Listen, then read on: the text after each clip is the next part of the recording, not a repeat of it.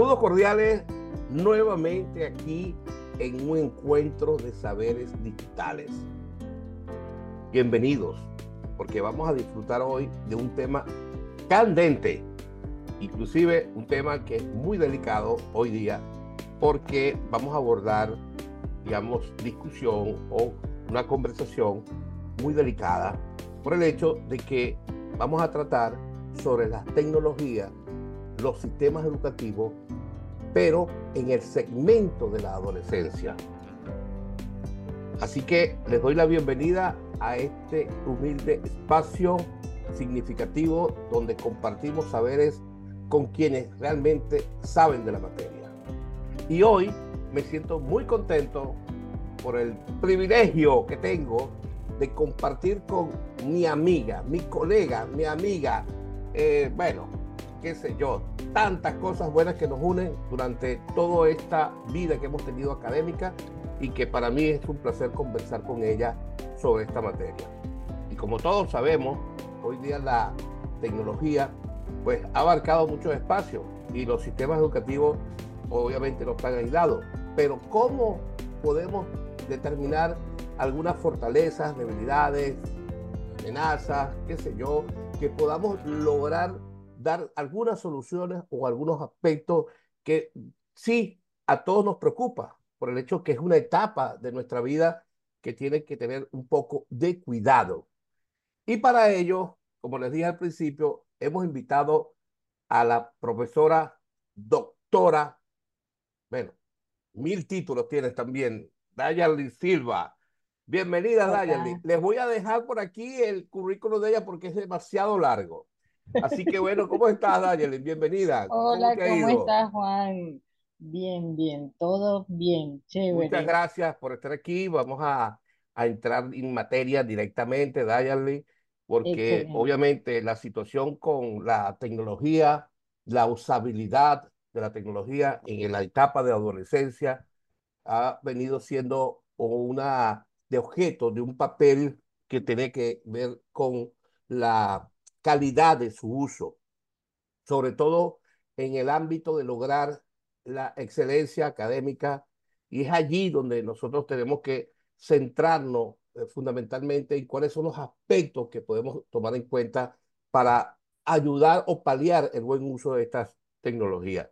En ese contexto, Dayan, te pregunto, para ir directamente al grano, ¿cuál es el papel fundamental que tienen las tecnologías de, información y comunicación en la formación del adolescente hoy día? Bueno, Juan, ahorita las tecnologías, eh, este, esta generación, porque adolescentes entre 12 y 21 años. Primero vamos a, a colocar la edad, entre 12 y 21 años. Estos niños de 12 años vienen con, eh, este, acá en Venezuela, con, eh, eh, a ellos le entregaron una canaima. Este, muchos de ellos ya manejan sus celulares, la mayoría, o sea, te puedo decir, el 98% tienen celulares, usan, así sea un perolito, dirán, pero ya el perolito tiene WhatsApp, o sea, ya, ya tú no, tú el perolito que antes nosotros no solamente mensajes de texto, no, ahorita el perolito tiene WhatsApp. Entonces, las tecnologías ahorita en los adolescentes es primordial para todos, para todos. Es como esencial, ¿no? Eh, sí, sí, Es muy importante para los adolescentes tener la conexión. Es más, ahorita tu, tu invitada este, anterior a mí eh, habla, la, la, doctora Dexa Suaje eh, publicó hoy un reel donde hablaba sobre las tecnologías y el amor entonces, es eso. Ya se ha hecho esencial no solamente para la educación, para la educación, para conectarnos, para, para solamente hasta en estos días, yo estaba en el frente de mi casa y me daba pereza ir para el cuarto y yo llamé por teléfono a mi hijo para que Es esencial. Es decir, tú quieres, eh, tú quieres hacer entender que la eh, tecnología, ya sea en su distinta presentación, en sus distintos dispositivos, es esencial para un adolescente para confrontar acciones que tengan que ver no solamente con el proceso de, de, de actividades cotidianas del hogar, sino también con actividades específicas de aprendizaje. Sí, Juan. Este, ahorita los profesores están viendo que es necesario utilizarlas, ¿ok? ¿Por qué? Porque se aburren. Eh, durante la pandemia, unos estudiantes me decían, eh, por eso era lo que pasa, y son del primer semestre. Este, te puedo hablar de que ahorita hay un fenómeno dentro de la universidad que ya hay estudiantes que están ingresando a la universidad y tienen 15 años. Y entonces tú dices, pero bueno, 15 años, 16 años, 17 años, o sea, Claro, este, es, eh, eh, es delicado, porque es delicado. O sea, por lo menos eh, en mi caso particular, eh, en veterinaria, un estudiante de 15 años, yo le dije a los profesores, es delicado. Recuerden que nosotros tenemos la LOGNA, tenemos eh, en ingeniería en informática, entonces tenemos a, estudiantes de 15 años y en el campo educativo dentro de la universidad, porque en bachillerato, ok, yo le he dado cursos a maestros donde usan las tecnologías para comunicarse por medio del WhatsApp, eh, por Telegram, y usan estas herramientas para comunicarse, pero es importante tener una visualización porque a veces hacen bullying, Claro, ¿ves? ese es un detalle Eh, que más adelante lo vamos a conversar y profundizar. Y de y hecho, eh, Dayane, por el por la situación que hubo con la eh, situación disruptiva de la necesidad de usar la tecnología para fortalecer un aprendizaje en, en épocas eh, de pandemia, creo que allí hubo, hubo un- una utilidad un poco este, obligada, por decirlo así, ¿no? Pero creo que ya el adolescente estaba aventajado en cuanto al uso de esa, de esa herramienta, ¿cierto? Sí, pero nos exigían a nosotros, los profesores, a los maestros, porque en el grupo de investigación que estoy de tecnopedagogía se abrió en pandemia un Telegram donde se educaban a estos maestros. Y mira, los estudiantes exigían que los videos para explicar las clases fueran cinco minutos. Y tú decías, Dios mío, en cinco minutos que, oh, y tú ahorita ves el boom de los reels, en un minuto te explican que es una barbaridad. Tú Claro, apreciar, claro. Tú, tú llegas a- en un minuto a explicar algo, sobre todo, por ejemplo, tú, Juan, que explicas programación, que explicas marketing, que explicas, mira, ahorita con las inteligencias artificiales que usan, entonces, en ese momento de pandemia, cinco minutos para explicar una clase, tú tenías que ingeniártela, pero ahora es tan fácil. Tan. Entonces, Exacto. Entonces ahora es al revés. Es donde el adolescente te pide a ti, ¿ves? Claro. Ahora Por fíjate, decir, quiero eh, reflexionar contigo el siguiente contexto.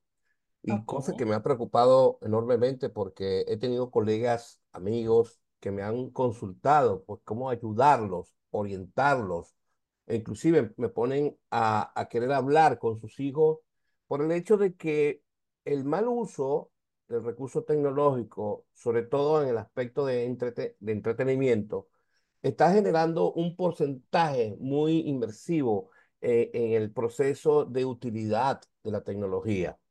Por ejemplo, te puedo decir que de 350 365 días que tiene el año, 55, o sea, los días que tiene el año, eh, estos días, eh, eh, el porcentaje de entretenimiento ha jugado un papel muy presencial a la hora de la implementación tecnológica. El joven adolescente creo que está, digamos, mm, de cierta manera, por la disciplina del hogar, porque en el hogar existe una comunidad educativa, Deben existir normas, deben existir reglas, deben existir patrones de, de utilidad de estas tecnologías para darle el espacio o respetar el espacio educativo, que es allí donde creo que hay un cierto inconveniente. ¿Qué opinas tú de este contexto?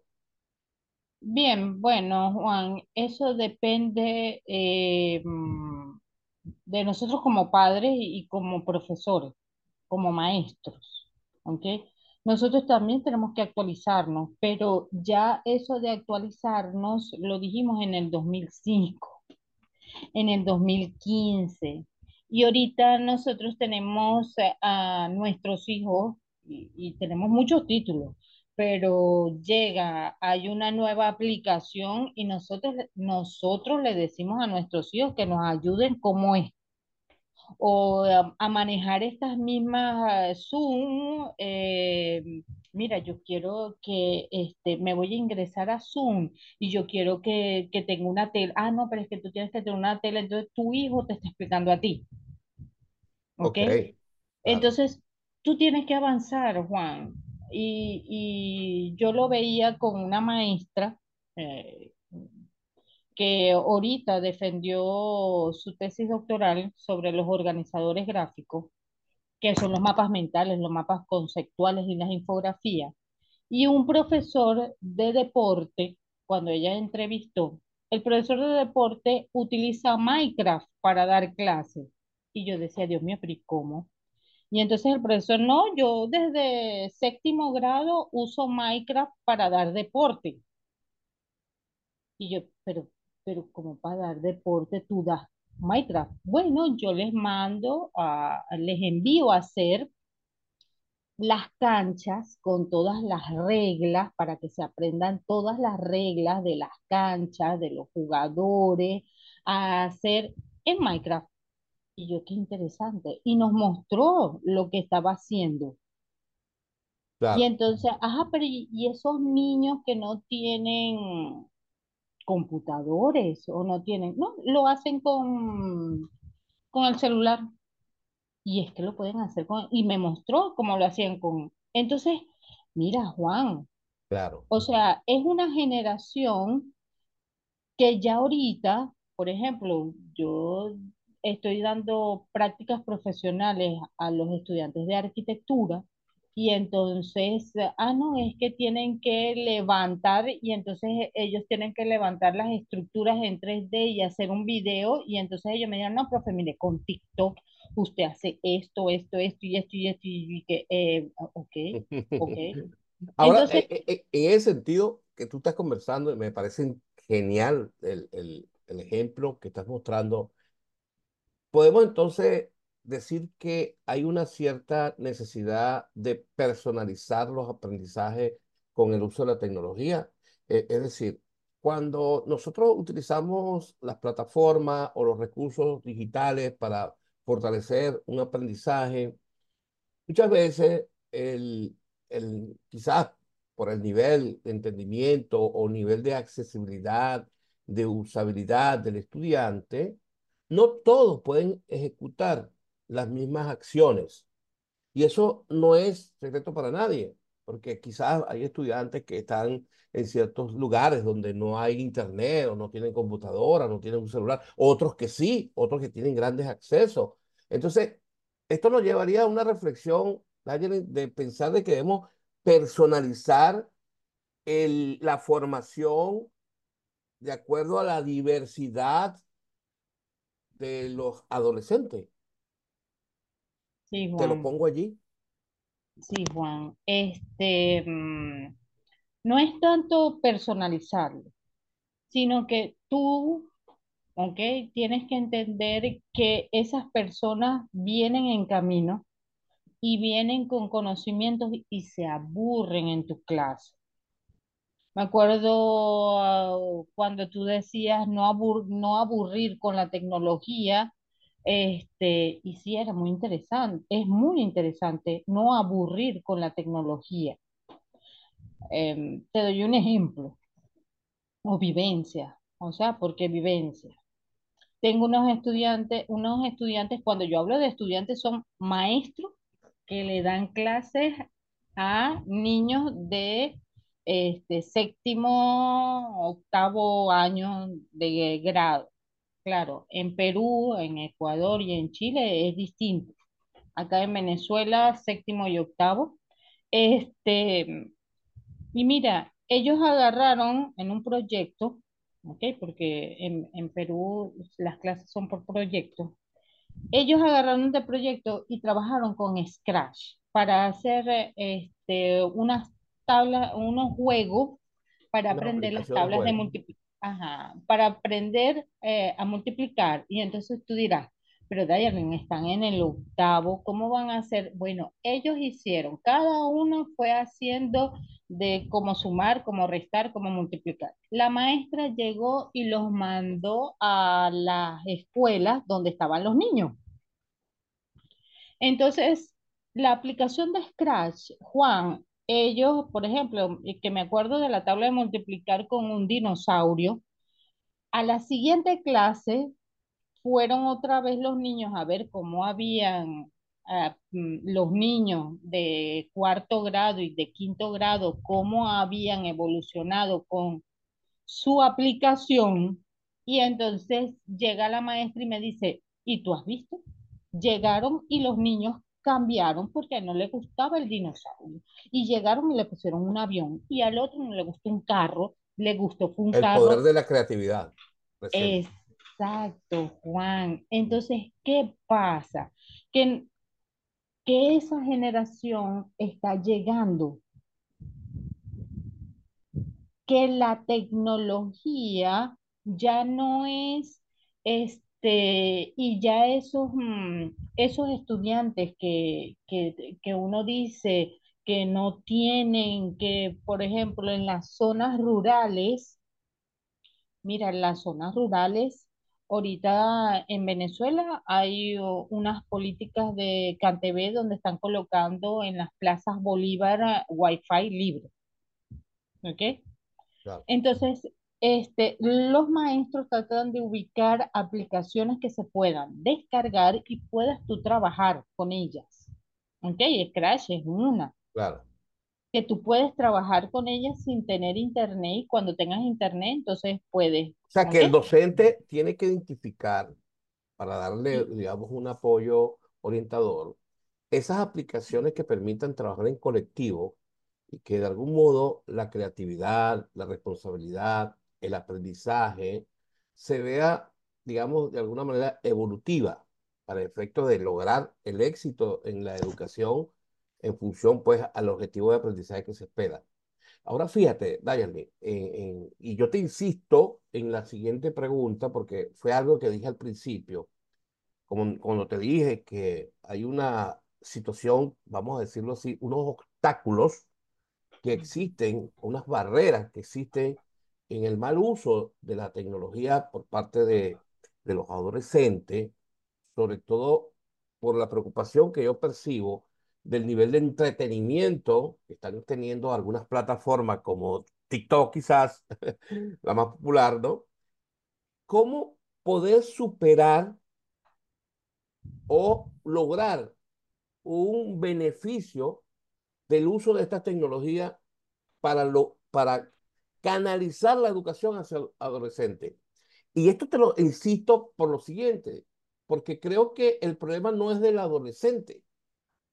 Creo que la situación, si es un problema, es del docente. Si hablamos en el sistema educativo, ¿cierto? Estamos en ello. Entonces, el docente tiene que generar contenido y como tú muy bien lo dijiste, generar contenido en todas estas plataformas eh, eh, que, que eh, contenidos de valor en función a la, al, al objetivo de aprendizaje para abordarlo, por decirlo así, en los espacios donde los estudiantes o adolescentes están eh, desarrollando sus tiempos. ¿Qué opinas tú de esto, Dayalde? Bueno, este, Juan, este, por parte de los maestros y por parte de los padres, porque es que los padres también tenemos, ¿ok? Porque también tenemos arte y parte. Entonces, tú como papá o tú como abuelo, de repente vistes un reel donde vistes a una persona o en TikTok enseñando a sumar. Y tú sabes que tu nieta está ahorita en una etapa sumando. Pues no se lo reenvía. ¿Por qué no se lo reenvía? Ah, Compártelo, comparte el recurso. epa, ¿por qué no se lo reenvía? Entonces, ah, entonces tú como papá, tú ves pura ocio, vamos a decir, tú como papá ves puro ocio. No, tú a veces ves algo, por ejemplo, mi hija está estudiando artes plásticas y yo veo un reel eh, sobre ese en tema. X, en, en X vi u- un documental del Museo de Prado y yo agarré y se lo mandé a mi hija. ¿Por qué? Porque ella, ella está viendo clases. Entonces, los maestros también.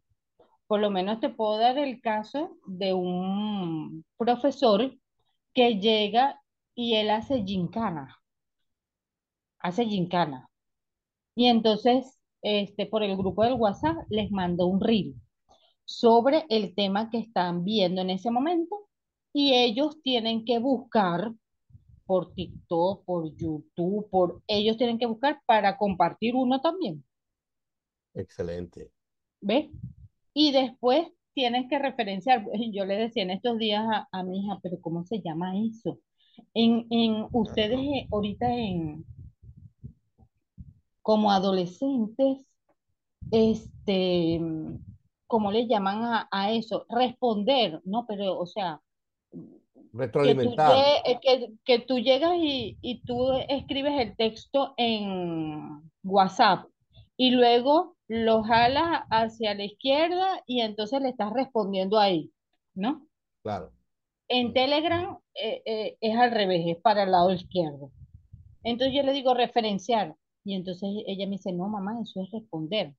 Y yo le digo, Dios mío, ¿cómo hago yo? Entonces, este, esa es la gincana.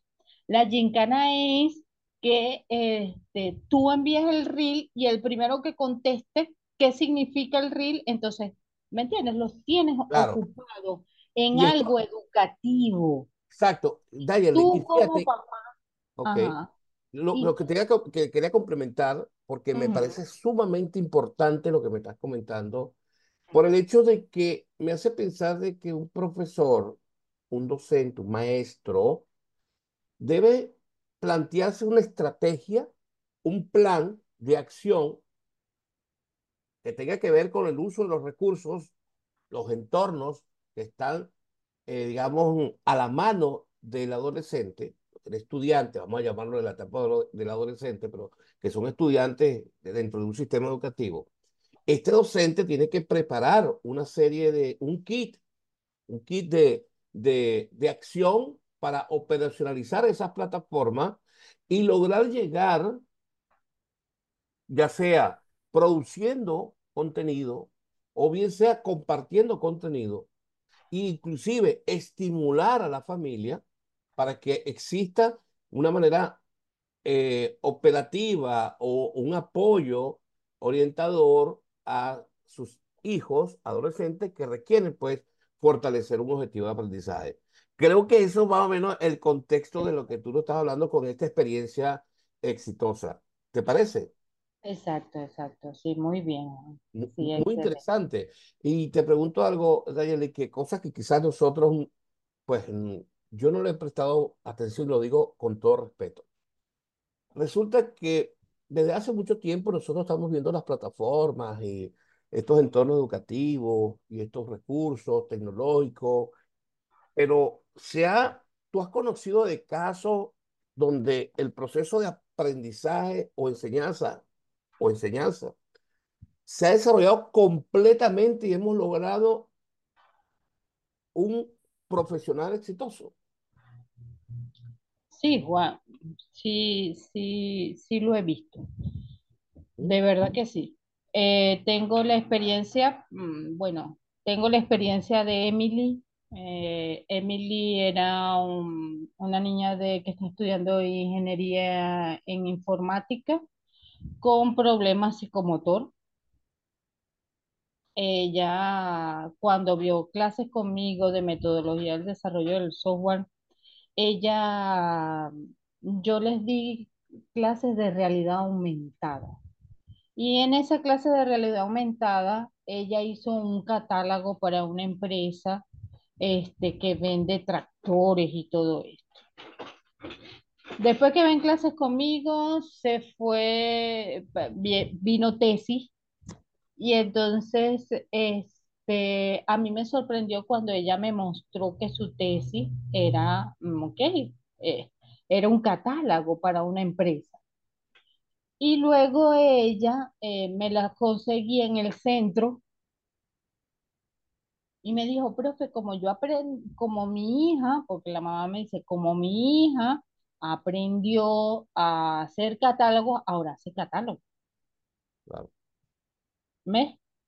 Entonces, las tecnologías sí te enseñan, sí te, mm, Te apoyan, te te apoyan. apropias, ajá, tú te apropias, este, mm, tengo unas estudiantes que la parte de marketing, esto de hacer los videos y los flyers, eh, sí avanza. Esta parte de la, claro, nosotros porque estamos en el área de tecnología, Claro, pero cuando nosotros vemos otras carreras como veterinaria, como este, que me sorprendió mucho unos estudiantes de veterinaria, un semestre que este, se me ocurrió dar clases en el primer semestre. Tenía como 150 estudiantes y todos eran de entre 15 y 18 años, o sea, no- terrible, terrible. claro. Pe- Y, y, y ad- pero, mira. Juan, eh, ahorita esos estudiantes que les di clases ya están en, en defensa de tesis y ellos me cuentan, ¿ok? Cómo este, yo les enseñé las tecnologías especiales, pero las tecnologías especiales, Juan, que tienen que ver con veterinaria.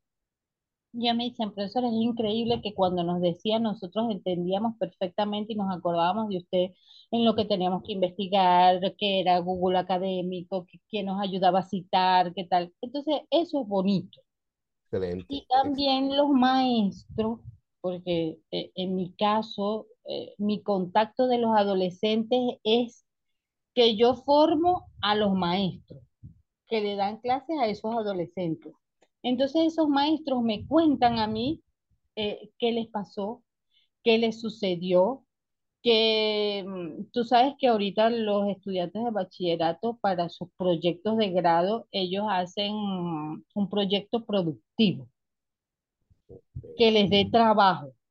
Y entonces ellos agarran y este, usan mucho el marketing y crean la empresa y hacen, a- a- a- aprenden a hacer una DOFA.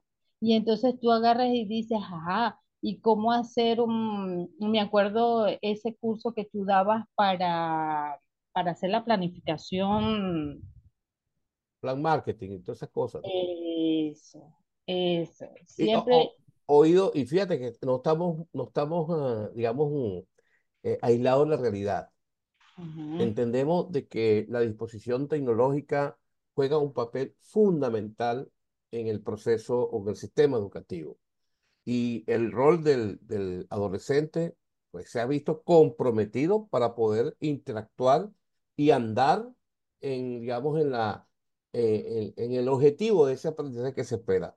Obviamente, una responsabilidad compartida que tiene que ver con, no solamente con el adolescente, mm, no solamente con el docente, sino también con la institucionalidad y la familia. Esos protagonistas tienen que estar interactuando, manteniéndose en la vanguardia.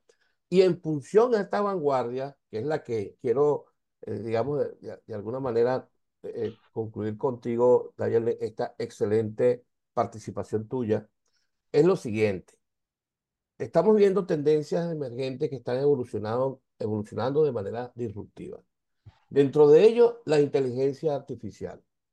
Muchos piensan que la inteligencia artificial va a sustituir al maestro. Yo soy de los que, que dice lo contrario, va a potenciar al maestro, inclusive a los adolescen- adolescentes.